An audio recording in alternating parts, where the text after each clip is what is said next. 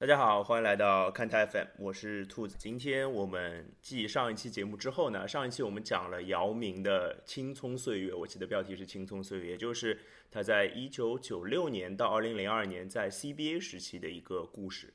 那么今天我们继续这个话题啊，我们还是按照姚明的职业生涯来盘点一下或者梳理一下那时候姚明他的 NBA 生涯，还有那时候我们在做什么。我还是请到了两位嘉宾来介绍一下。哎，大家好，我是阿鱼啊，Fisher。大家好，我是陈色啊，陈大大啊，懂球帝。好，那今天我们三个人这个给大家说说姚明之后的故事。那么我们先来听一段音频。With the first pick in the 2002 NBA draft, the Houston Rockets select Yao Ming from Shanghai, China, and the Shanghai Sharks.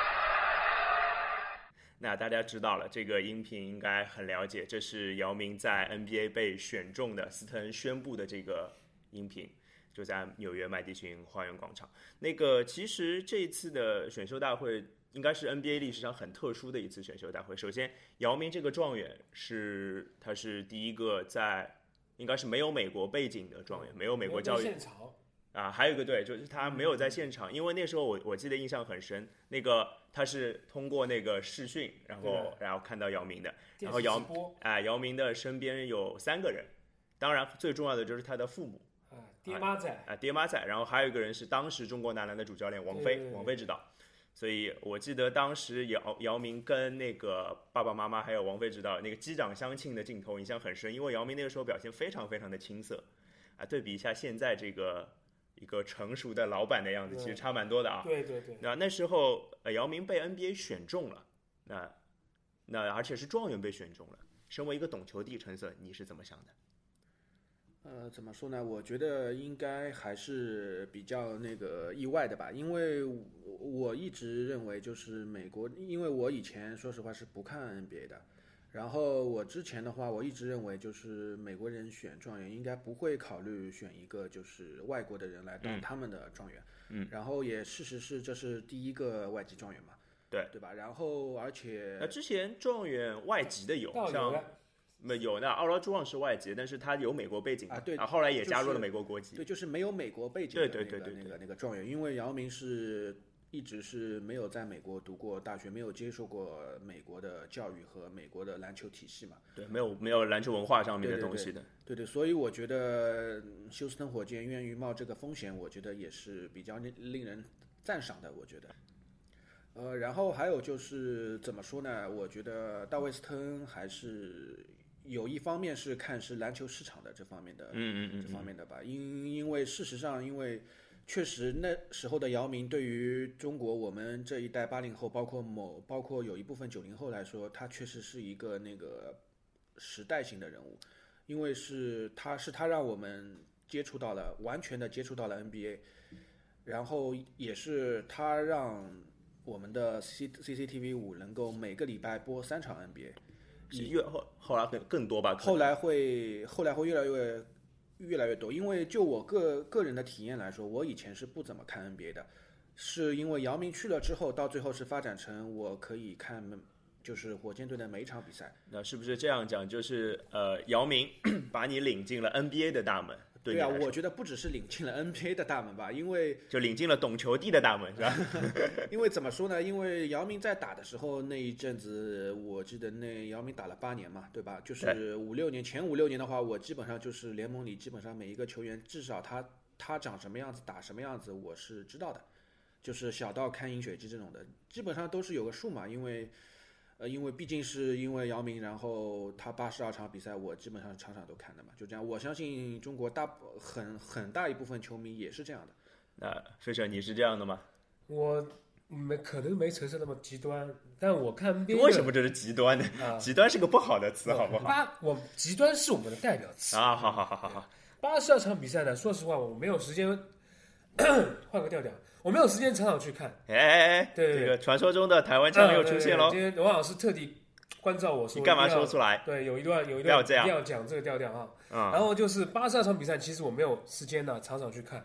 呃，但是有姚明比赛，我一般都会去关注一下，因为但是我那关注到什么程度呢？呃程度就是说跟跟陈胜其实差不太多啦，就每个球员呐、他的数据啊，包括他表现啊，在身高体重、啊，对球场上的一些打法特哎点。对对对，基本上都了如指掌。啊，然后呢，我比我比陈胜会早一些看 NBA，因为你比较老。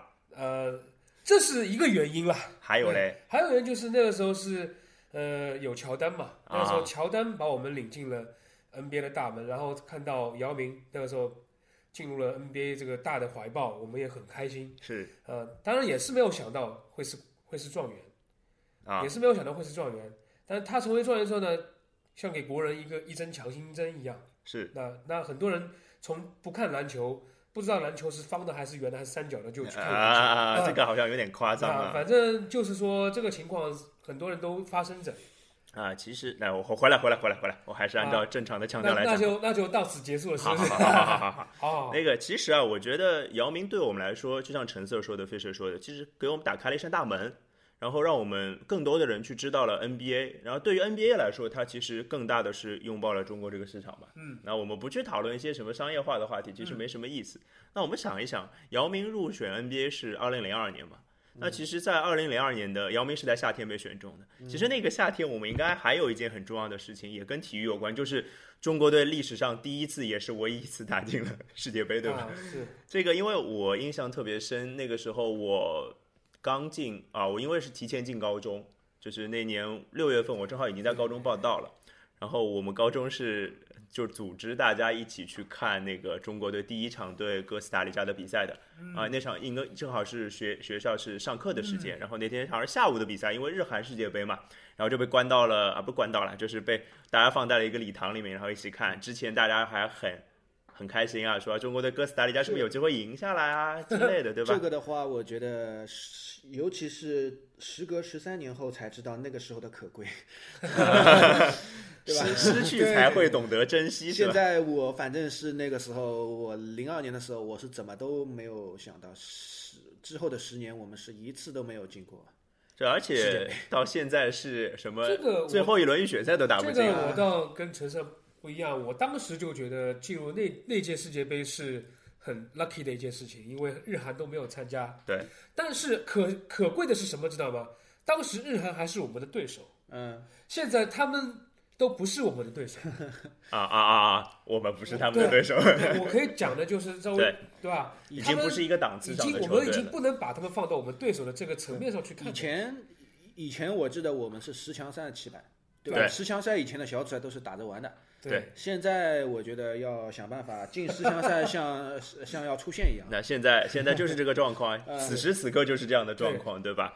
哎呀，所以其实这算是一种哎呀退步吧。其实你说中国足球可能纯从什么层面上讲没退步，但是人家都在进步啊，人家在进步，对，人家到到处家在进步，你不进步的话，这个东西逆水行舟呀。对啊，其实我觉得，就像其实我们之前啊，回到姚明啊，我们刚刚说了一点跟姚明没关系的东西，但是我觉得那个记忆是我们很重要的一个点啊，我觉得不能不提。那其实姚明最重要的，我觉得他在 NBA 体现的一件事情就是进步。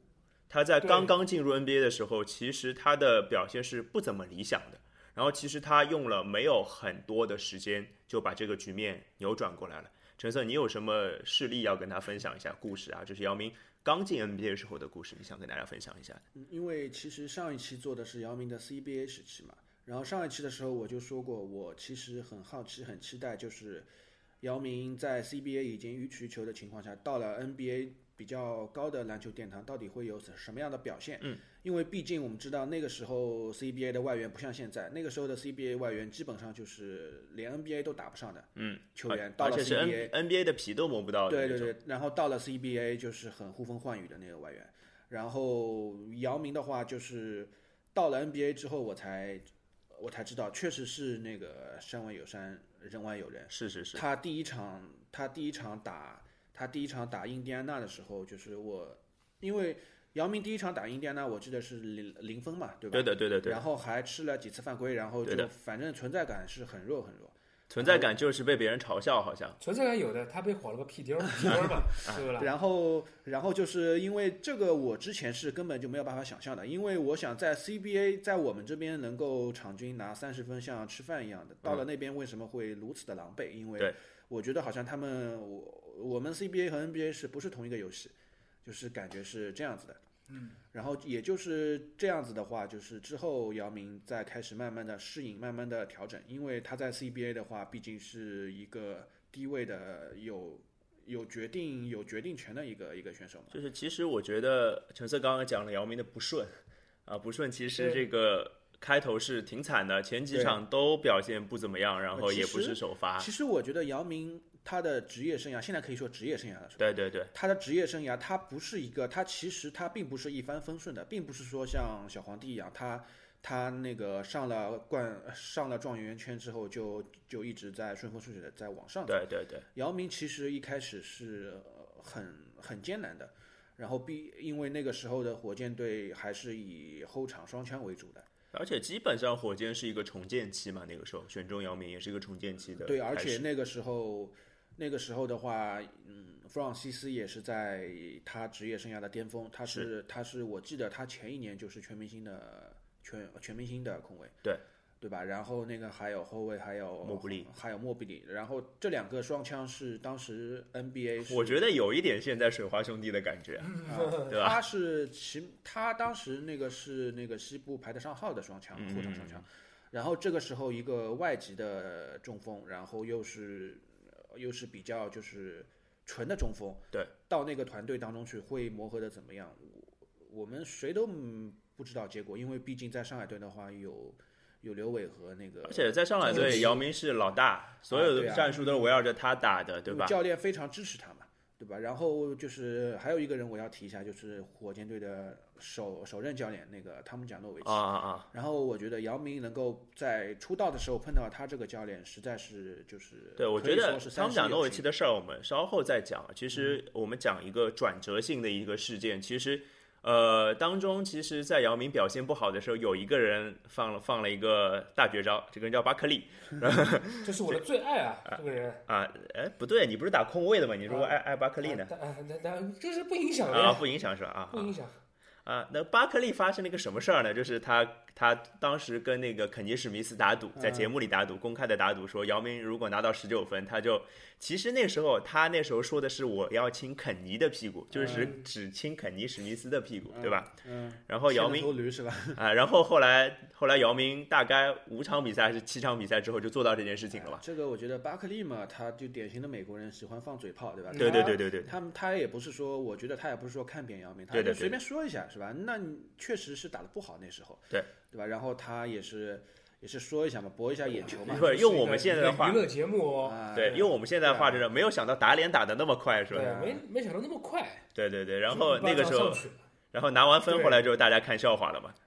然后他就牵了一头驴进来，挂了一个肯尼的牌子嘛，对吧？嗯然后那个印象镜头应该大家印象也很深刻的，所以姚明的打法是比较注重就是手感这方面的，嗯，然后他有又有身高上的优势，如果说他适应了这个联赛的话，适应了联赛的防守强度的话，这个得分什么的很快就能上去。对，说实话我也没想到，就是特别是上来打的那么差，大家就会对姚明的心理预期降低嘛。然后姚明忽然又这样上来的时候，因为打姚打湖人那场就拿二十分，九投九中，后来打小牛有一场三十分，呃，其实大概就在前十几场比赛里面就就已经表现出来，哦，他已经完全不是呃出就第一场出来那个被被晃屁颠的那个样子了，所以。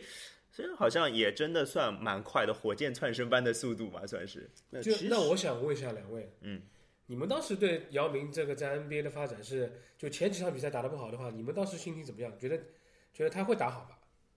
哎，这个好问题，陈色你先打。我觉得我还是相信姚明的能力的，嗯，因为因为我始终觉得一个有绝对高度的，然后然后那个投篮又这么准的人，不可能是因为一场比赛的失失落而导致就最后节节败退，我觉得不会这样。这个我补充补充橙色的观点，其实基本同意，但是我说实话没有想到他能打出来打的那么快，就是我觉得他可能是不是要半个赛季之后才能打出来。我对姚明是有信心的，就因为多多少少有跟中国人有有民族情节吧，有吧？这里呢，我跟你们有点不一样，啊，因为当时我因为可能我比你们大一点，嗯。因为在 NBA 里面他还有个常人叫 Bradley，啊啊，啊，他比姚明还高一寸，那么他也有差不多高了啊对姚明官方啊，七七十五，寸，对对对，七？十六。那个，人七十六，但是他已经有一个很长人在里面了，他但是他没有在 NBA 有很强大的发挥。对。那么当时我们就想，因为陈策刚也担心，哎，这个人在 CBA 那么牛逼，到 NBA 之后他会发表现成什么样，我们都不知道。是。那当时我就把这个人跟 Bradley 去比了一下，就我想哦他如果能够达到 Bradley 的程度的话你，觉得还可以了？就我觉得在第一个赛季我觉得已经很不错了。啊这个他，我觉得姚明和 Bradley 还是有本质区别的。Bradley 他进 NBA 之前，在自己的联赛并没有表现出什么对，比较霸气的。但刚刚陈瑟所说的，呃，适应这个联赛的强度、防守强度，包括一些、呃比比比赛节奏，那个布拉德利啊，他已经是从美国长大，他肯肯定是很很很适应。但是像他这样的常人，却并没有在 NBA 有呼风唤雨这样的水平水平。呃，这所以当时我是比较担心的，啊，我是比较担心就。姚明也打你脸了是吧？对对对对，之后姚明也他的表现那么好，也是给了我，对因为我觉得其实你第一场打那个印第安纳是吧？嗯。然后零分，然后其实我觉得后面几场的话，姚明很快就调整过来了。嗯。我记得又是打印第安纳，就是那个时候防他的黄小奥尼尔那个球是吧？防他的是小奥嘛，小奥那个时候还是巅峰嘛，对吧？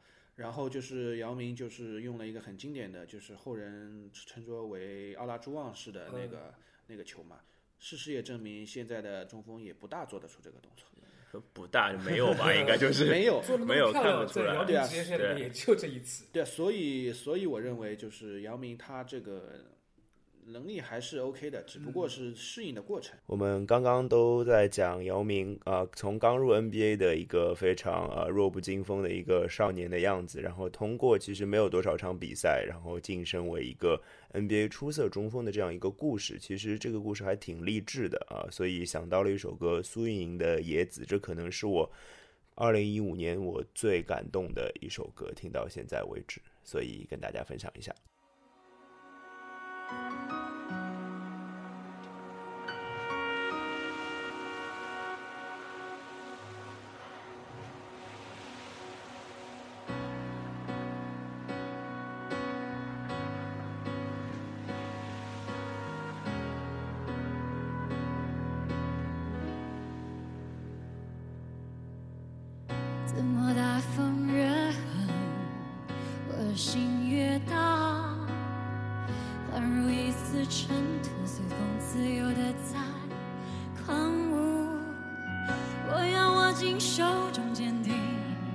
却又飘散的勇气。我会变成巨人，踏着力气，踩着梦。怎么大风越狠？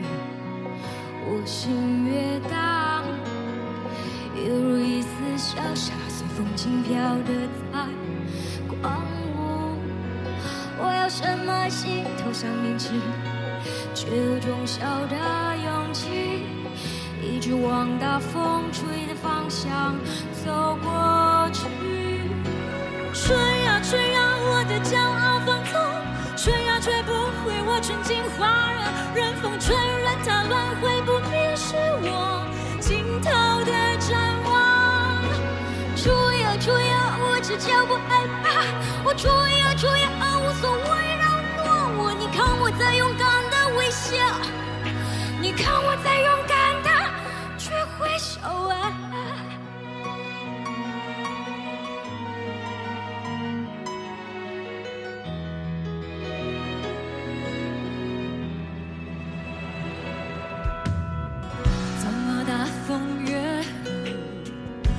心越大，心越大，犹如一丝潇洒，随风轻飘的在狂舞。我要深埋心头上编织，却却有种小的勇气，一直往大风吹的方向。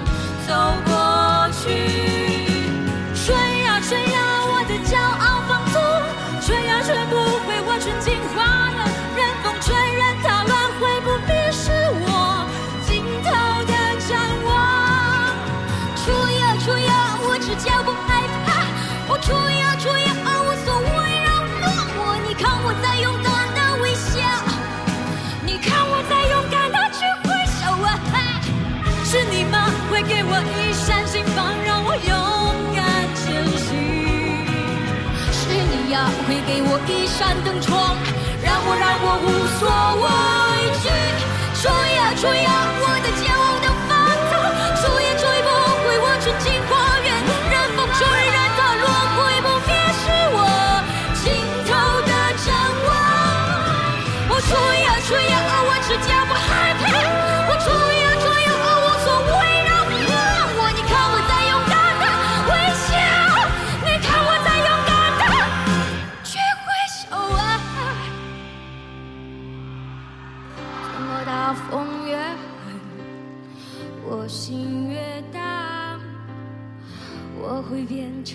成巨人，带着力气踩着梦。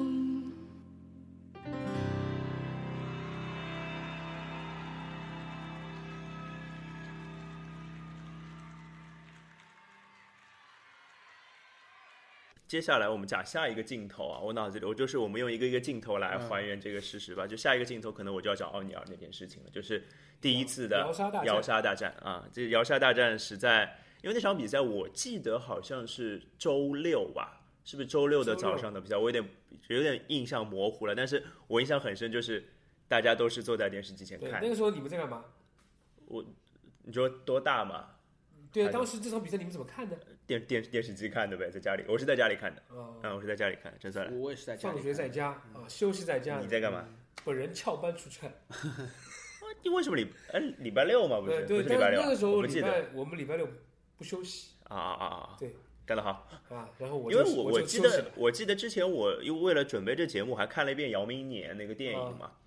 其实也不是第一遍看了，但是重新看一遍还是找到很多细节。就是那场比赛好像还有就是上海好像还是组织球迷在酒吧是什么餐厅里哦一起看的，然后也有一些就镜头。然后其实当然小时候其实我是不知道这些事情的，现在想想这也是球迷文化嘛，对吧？对然后那场比赛其实很明显是 Q O'Neal 是看不起姚明的，他轻敌了。对，所以上来被姚明连盖了三个，那个印象很深。然后我还蛮激动的那个时候，我不知道你们那时候的心情。那肯定是激动的。对对对，那个时候我还很爱国哎哎啊啊，那个我还很爱姚明哎啊啊，啊！嗯，陈帅，那个从你懂球帝的角度去分析一下，就是姚明跟奥尼尔那个时候到底应该是处于一个什么样的关系的？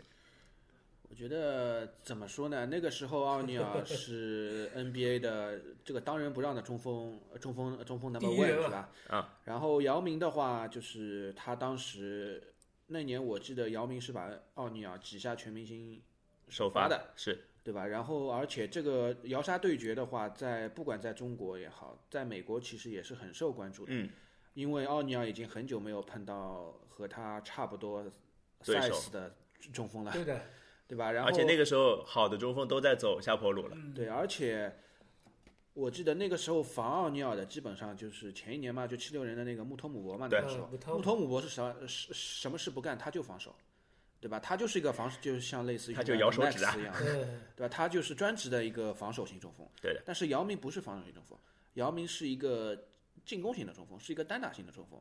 所以说，美国人也很期待看一下，就是姚明这个身高、拥有如此低位技术的人，碰到奥尼尔之后，到底会打得怎么样？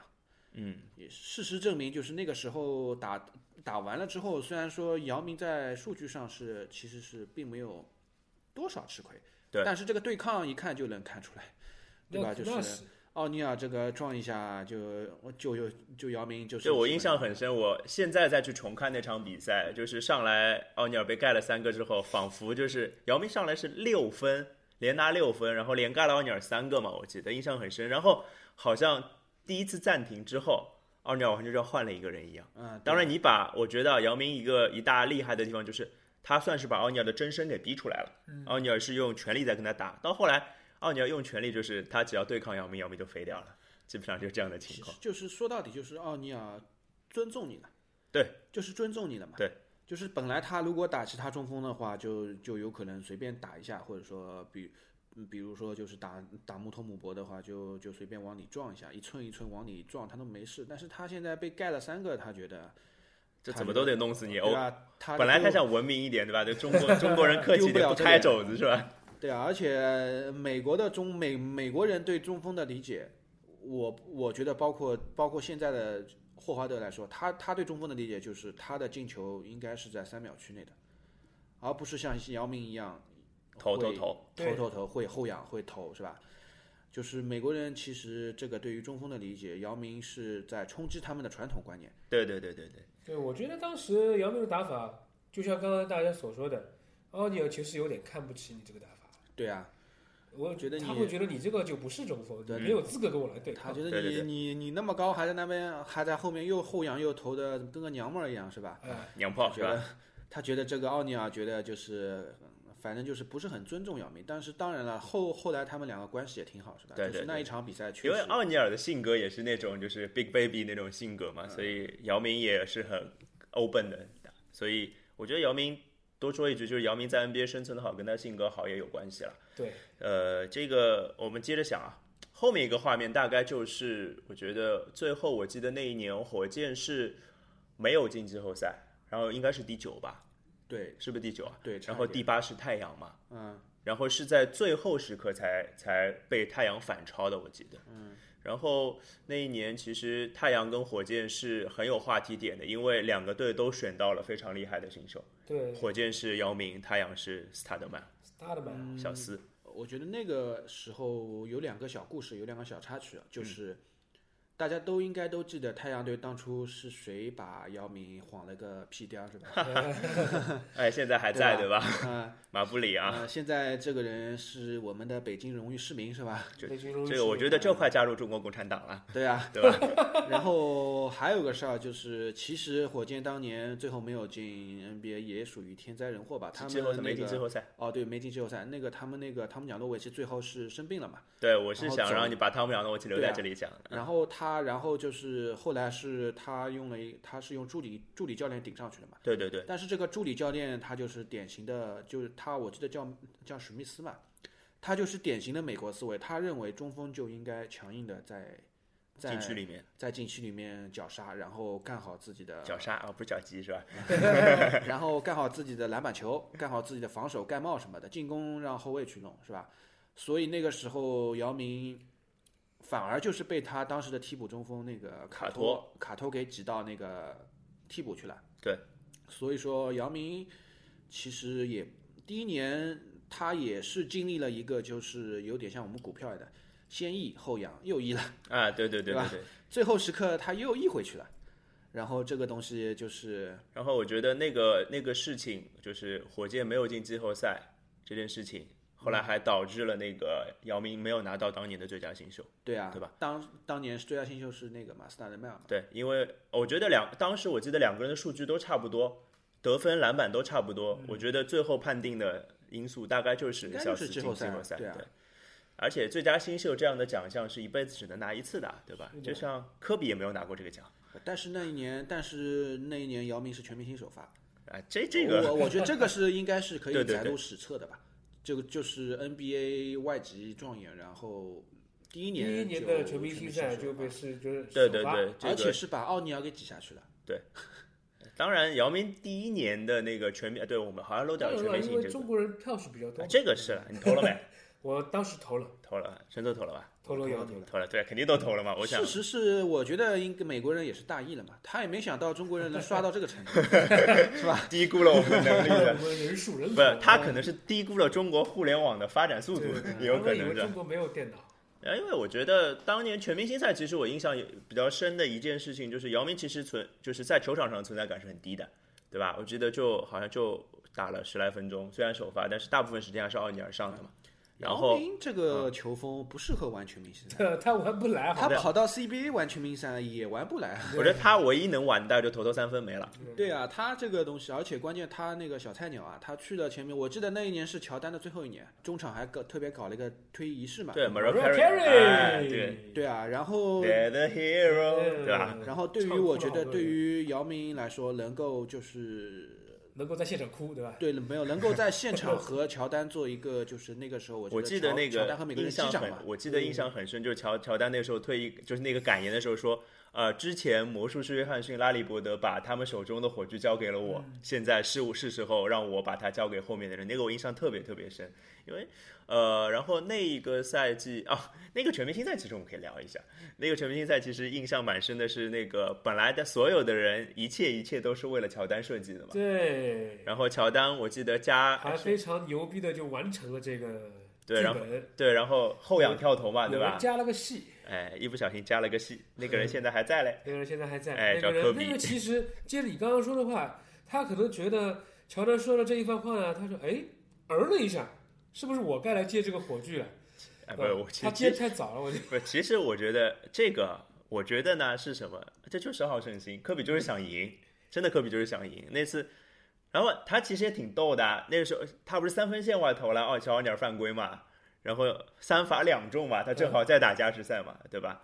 而且我记得有一个什么细节，就是那一年的奖杯，你们记不记得是特制的，跟前之前的奖杯是不一样的这。我倒没有呃，然后那一年后来是我记得是加内特拿到 MVP 的，然后他举那个奖杯，那个奖杯是四个角的，就是四角座嘛。嗯，如果乔丹拿的话，他是第四次拿全明星赛 MVP，可能当时有这样的那个寓意在里面。这是我记得的一些，就是我们现在都在翻翻记忆库嘛，基本上那那个我印象还挺深的。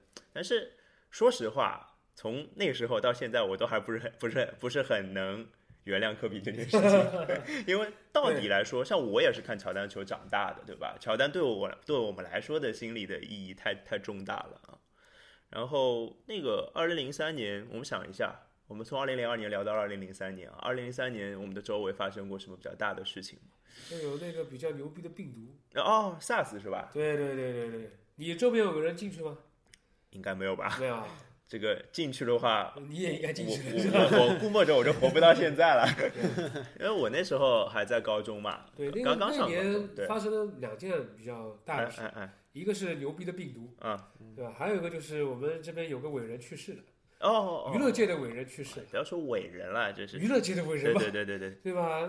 对对对，张张国荣嘛，对吧啊？对然后二零零三年的四月一号，对他选了一个就是最开玩笑的日子，跟我们开了一个很大的玩笑，对，这两件事比较有烙印的痕迹。而且都是不太好的事情啊。嗯，那个 SARS 那个时候，因为我印象很深，我在学校读高中那个时候，然后反正还挺开心的吧，挺挺挺挺挺开心的。因为不是因为不用上课啊，你家里开醋厂的，没没没挺没有没没有没有没有白醋脱销，没有没有没有，就但是就是哎那个时候你说的是对，就是你脑子里全都是那个味道，啊，因为全部都在消毒，嗯，一天一天要去买醋买不到，对一天要熏多少遍之类的。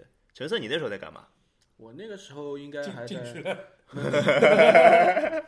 进去了我们看不到陈大的我那一年正好高考了，哦，高考对啊。哦，然后那个时候我记得高考还要还要测体温啊，之前对对对啊，对吧？还那时候进学校之前都要测体温嘛。对，而且那一年高考我记得很清楚的就是，那一年我高考前还在看那个 NBA 总决赛，总决赛是马刺打篮网，啊，对对，零然后，那个那一年有一个回合，我正好我高考前看的最后一个回合是邓肯打穆托姆博，那时候有木桶博吗？有啊，篮网的替补啊，啊，那是他他去篮网啊，啊，对啊，篮网那时候是基德，然后还有谁啊？基德那个杰弗森、马丁杰弗森、马丁，啊，对对对对，对啊，然后然后就是邓肯现在还在，对，然后基德也在啊，基德没记得我我说邓肯现在还在打，对，基德还在教练席上。对，然后穆托姆博之后还陪穆托姆博之后陪姚明陪到最后，对对对对对对对，所以哎呦，其实这样想一想，其实搭得到一起的人还蛮多的。杰弗森不不打了吗？杰弗森也杰弗森在杰弗森在，他杰弗森今年纪小啊，杰弗森杰弗森当时新就一两打了一两年吧，大候，穆概托姆博那个时候就快三十了，啊，穆特姆博几岁你知道啊？那个时候就不要关零三十去讨论，大叔的年呃，龄。对啊，嗯对啊，我觉得，我觉得他退役的时候有五十岁，我一直有这种感觉，现在六十岁。所以我觉得他这嗯，我觉得这个事情是一个很奇妙的事情，对吧？就是在姚明刚进 NBA 的时候，穆托姆博已经是一个成名的球星了，啊他也是全明星中锋。对他也是当然是，成名星，嗯，对吧？然后他那个时候去篮网的时候的他的标签已经是老兵了，他是为了的确是老兵了。对啊，那穆托姆博在篮网打总决赛的时候，那个美国对他标标签已经是就是认为他是一个老兵，他能带来那个总呃总决赛的经验。嗯嗯，然后后来在姚明成长成长巅峰期的时候，穆托姆博又跑来给他当替补了。对的，所以我觉得这个延续性的话，我觉得有一种传帮带的感觉。对啊，嗯这个而且薪火相传。确实是有点有点挺神的。对的，对的，对的，这个有意思啊。那前面那个张国荣的话，我觉得啊，嗯就是我有很多人是真的，他们走之后才喜欢上的，好多人其实你也是是吧？啊是什么什么什么什么我也是，你不是他走之后对对对，就是？像张国荣他的，因为我其实甚至以前都不知道他是个 gay，呃都不知道，小时候也没对这个没什么概念，是个 gay 吗？他是个 gay 啊，你不知道吗？哦，不要装 对啊，就是，而且他，我后来看他的那个某一场演唱会那个造型太厉害了，就是雌雄同体可以那么美，一个男人，对，啊，这不要把节目的路子带弯掉。啊，好好吧啊，真的我真的弯了，弯了真的弯了是吧？弯了啊，不要弯了，啊不要弯啊了，我输个情嘛，走个心嘛。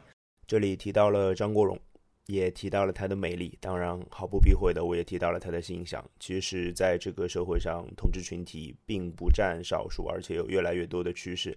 并不是说同志的人数在变多，而是意识到这件事情的人，或者说意识到自己是同志的人变得越来越多。我从来不把他们看成跟我们不一样的人，只是他们的形象选择跟我们不一样而已啊！哎，说的有点多了。其实提到张国荣，那放一首张国荣我最喜欢的歌啊。其实我听张国荣的歌并没有那么多，我对他的欣赏很多是在于他对生活的态度，或者说对他工作的态度上啊。所以推荐张国荣后期的非常厉害的作品《我》。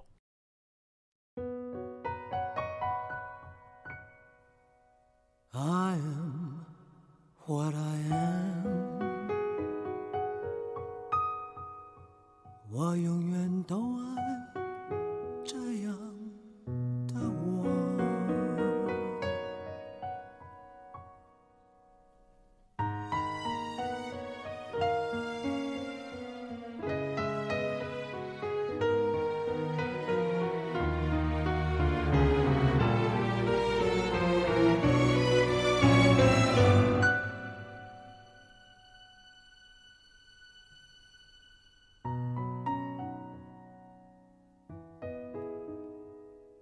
乐是快乐的方式不止一种，最荣幸是谁都是做舞者的光荣，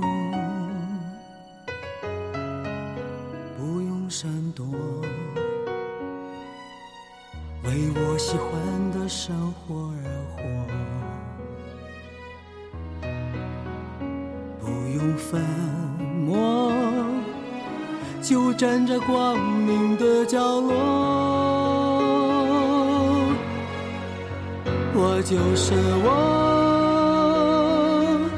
是颜色不一样的烟火，天空海阔，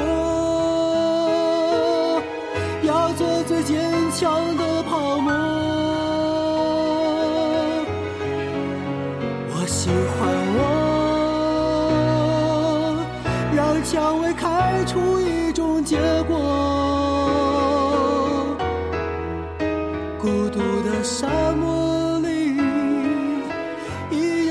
放的赤裸裸。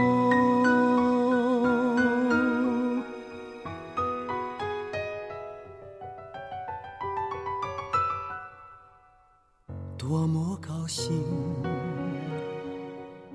在琉璃屋中快乐生活，对世界说，什么是光明和磊落？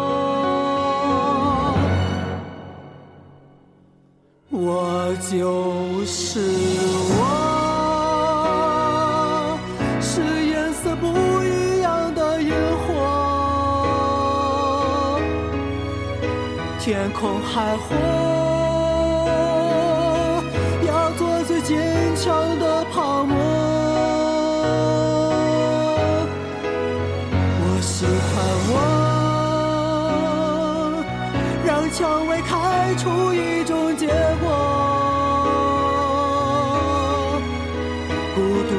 沙漠。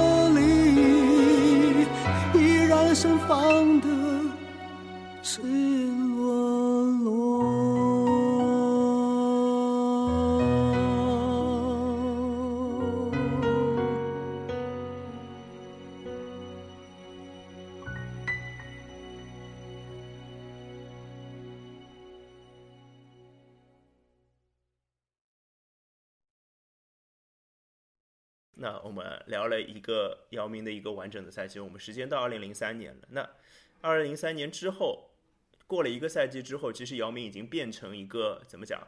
变成一个呃，大家对他有一些认知的人物了啊，不是小菜鸟。对，他其实应该是当年最好的新秀之一了。我觉得我补充一下，我觉得当时他第一个赛季的时候，美国其他球队的一些包括教练、球员，他们更多的可能就是以为你只是一个商业的产物。嗯嗯嗯嗯，我你你你你作为状元，你作为一个中国人到这边来，你有很很高的一个体型，很大的一个体型，在 CBA 打得不错，但是你没有资格去拿状元的，你因为拿因为有商业很大的商业价值，所以才有这个就拿你拿状元，就是因为你是个中国人。然后然后对，然后你在联盟里不会有太大的发展，就像奥尼尔如此轻视他一样的，别人都是这么感觉。但是第一年打完之后，我相信他们所有人对姚明有一个重新的认识，嗯，对对吧？那陈色说给我们说说这个这个一个赛季之后，二零零三到二零零四赛季之后，姚明和火箭队发生了些什么嘞？零三零四的话，零三年的话，就是姚明就迎来了他人生当中的一个，我觉得是一个转折点，因为那个时候他迎来了他第一位的恩师，哦，第一位恩师汤姆贾诺维奇，对对对第二位恩师就是那个范甘迪，对，范甘迪太重要了。你说到范甘迪啊，我脑海脑海中就是一个抱大腿的一个嗯，对对对，那毫毫毫无疑问的，这个大家都会有印象。范甘迪的话，对他的标签就是就是就是就是就是铁血防就是铁血防守，他是防守的。对，然后他而且他不要求有绚丽的进攻，他就是把回合数压到很低很低。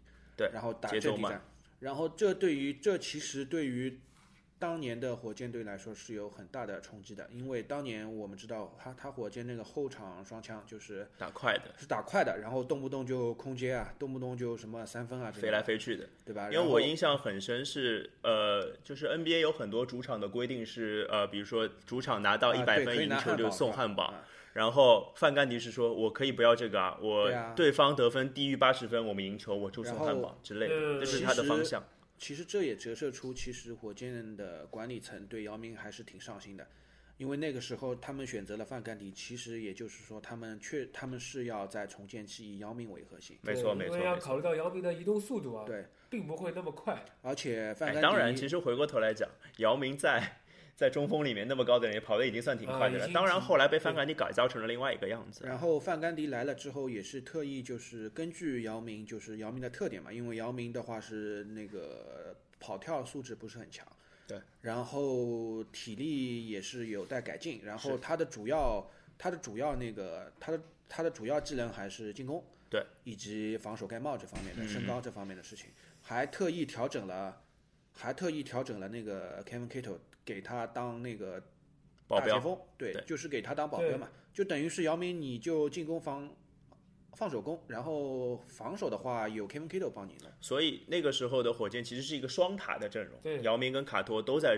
都在内线嘛。对，而且那个时候其实冲击确实蛮大，因为放弃了，因为因为放弃了那一年火箭其实两位非常有进攻天赋的大前锋，一个是我记得是 Eddie Griffin，后来也是 Eddie 是，Griffin，啊，Eddie Griffin 还蛮唏然嘘的然。后还有一个是后来也到我们 CB 来了 Morris Taylor，Taylor 对吧？他放弃了这两个就是进攻能力非常强的前这个我很喜欢，这个人我很喜欢哪个啊？，Taylor，啊啊我很喜欢。你说呀，表达一下对他的感情。呃码子够大，肩膀够宽，对，身高也不错，嗯啊，进攻手段也比较多样。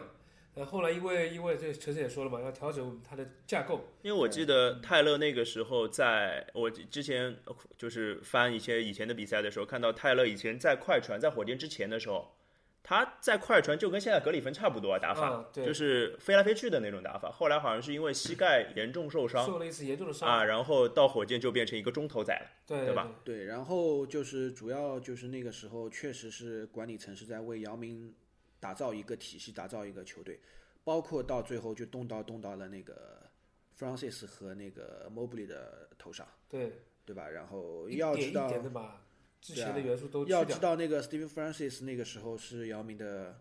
大哥，对，出道是带着他打的，是是他的大哥，然后也赛场上为了他那个教育那个 s t a d m a n 对吧？对对对对对，那个印象很深。对，然后那报仇个，对啊，打摇杀的时候，那个在在在他旁边帮他帮他那个，对我回想到一个镜头，就是姚姚明对奥尼尔 Round One 的时候，嗯那个最后那个锁定胜局的球是 Francis 突破，然后给姚明传了一个空位的内线扣篮，对对对吧？？对啊那个印那个大概应该都有印象。Francis 其实他是做到了一个就是老大的本分，而且关键 NBA 不是每个人都是那么友善的，对的，对吧？因因这个我觉得姚明确实是要感谢他在他在进入 NBA 的时候遇到的是 Francis，对，如果说球队是一个比较难搞的球队老大，那点个名快点！这个不能乱点名 啊！哎，有没有人听得到？就是说科比又怎么样？真是的，我哎哎哎哎，这个这个就不能就说乔丹又怎么样？对，我们想说的是，呃，地位来说，Francis 当时在火箭是不可动摇的，他能够接纳你一个这样的一个全新的跟美国没关系的元素融入球队，而且帮你做一个桥梁，的确不容易。而且对，而且之后包括到最后要换 T Mac 来的时候，Francis 和 c a t i n o Mobley 一起去找姚明嘛，我记得那个时候是吧？就是说，就意思里就是意思就是要不就把这个教练搞掉，这个好像在中国很流行啊。队委会是吧？啊，队委会就是要不把教练搞掉，要不就是要不就是反正就是言下之意就是你是我你是我们的小弟嘛，对吧？对你对对对跟着我们走是吧？但是姚但其实，明那个时候在，教练眼中，他他并不是小弟。姚明那个时候他他没有表达自己的意见，就是跟就是跟中国在国际会议上一样的，我弃权不是，。我觉得这是姚明 高明的地方，对啊因为他还是他非常清楚的知道动的目的是什么，动的目的是为了我呀。那他他哪哪能明说呢，对吧？所以我我印象有一个很深的镜头，就是 Francis 刚刚到魔术的时候，有一个姚就是姚明罚球嘛，罚完球之后，Francis 跟他击掌，就是他已经是对手了，对，要跟他击掌。哇，那个这种镜头我是没有抵抗力的，因为、啊，好虐啊，对，对，因为我如果是姚明的话，我可能是选择另外一条。我觉得挺唏嘘不已的，就是 Francis 和那个 Catino Mobley 离开了火箭之后，职业生涯就一泻千里了。对然后从此双子星就再也不存在了。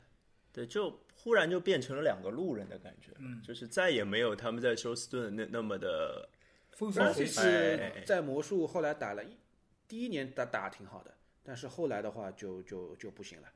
而且魔术其实也是重建期嘛，他换走了 T Mac 也是要重建，然后发现 Francis 不是一个好的重建对象，那就再拆呗那个时候。是那个嘛，他签他是选秀签到了霍华德嘛，对对对，他肯定，所以啊，Francis 真惨，每次都是被状元中锋搞死，对吧？？这个东西其实这个东西这没办法嘛，就是这个商业联盟嘛，就是这样的。对对对，所以其实我们已经把节目进行到了一个很关键的点，就是我们讲到了二零零四年的夏天。嗯，那对二零零四年的夏天，休斯顿火箭做了一笔非常重要的交易，就是用以 Francis 和 Catino Mobley 为核心，应该还有卡托吧，对，吧还？有卡托。然后为核心换来了其实，当时卡托是不想给的，但是魔术一定要卡托。对对对对对，他否则，当然为什么要给？因为换来那个人对魔术来说太重要了，就是 T Mac。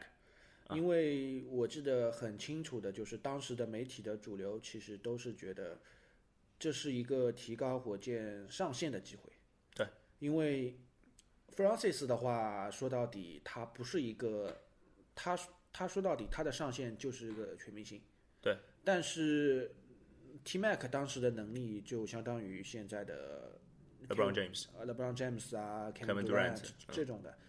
对然后他是可以把球队提提升一个高度的。他是可以成为这个怎么讲联盟前几人之一的那种感觉。对对对对，Francis 怎么撑死了排不进排不进联盟前十吧对，？而且关键他他 Francis 他的球风和那个 Jeff Van Gundy 相悖，然后相悖，然后关键他他这个他还不防守，关键是他的阵地战能力实在弱了一点。他阵地战能力弱，然后他一是防守防守不好，当然 T Mac 防守也不行，是吧？这是后话了，这是后话，了。但是 Francis 身高是个硬伤，对对对对这个身高是个硬伤，因为因为怎么怎么说呢，就是呃范甘迪当时看中 T Mac 的还有一个因素就是他能够组织，，size 对他能够慢下来。对他能组织，就就是麦迪是一个，当然我们讲他的巅峰期啊，他的巅峰期是一个几乎是一个无所不能的人。事实事实证明，我们从现在来看啊，事实证明 Jeff Van Gundy 的眼光确实是超强的，没错，超前的，因为现在现在联盟的主流就是这样的球员，就是小前锋组织，对。对。对吧？LeBron James、Kevin Durant 都是大前锋也能组织啊，格里芬啊，对啊，他因为他因为那个我记得很清楚，当时 Jeff Van Gundy 说了一点，就是 T Mac 能够提供和 Francis 不一样的，就是 T Mac 能够杀进去之后把球转到另一侧，Francis 不行，Francis 太矮，对对对，他跳起来他他做不到这一点。嗯，好，我觉得差不多了啊，差不多了。今天讲到我们 T 节 Mac 我就停不下来。啊，我知道啊，所以我们准备，我准备专门开期节目让你讲 T Mac 的事嘛，对啊，就是就是我介绍一下，橙色是 T Mac 死忠是吧？哎，麦迪那个最后一场你来你看了吗？没有，我在外面哦，你那个旅游去了，对对对对，我也没看，我也没看。主要我我其实我我我是姚明，因为一开始我是因为姚明才彻底的关注 NBA 的。嗯。但是但是喜欢 T Mac 纯粹是因为他的打球方式，嗯纯粹是因为他打的球。因为说实话，姚明打的球不是很讨人喜欢的，对对对对对吧？大家这个方式，好了好了，不不能让你再讲下去，再讲下去我们又一期节目出去了啊。我们今天节目时间也差不多了，那下一期我们讲一下，就是我们其实把姚明的火箭时期分成两期节目来讲。第一期节目我们说到了就是麦迪前吧，我们用麦迪做一个分界线，麦迪应该是姚明就是在 NBA 生涯当中最重要的一个搭档。那麦迪之前，我们把很大的篇幅留给了汤姆加诺维奇，留给了 Steve Francis，留给了留给了奥尼尔之类的这样的故事。那么下一期我们很多的故事都会跟麦迪有关，当然有些是精彩的故事，有些是悲伤的故事，好吧？那今天节目就到这里，那我们下期见，拜拜。拜拜。拜。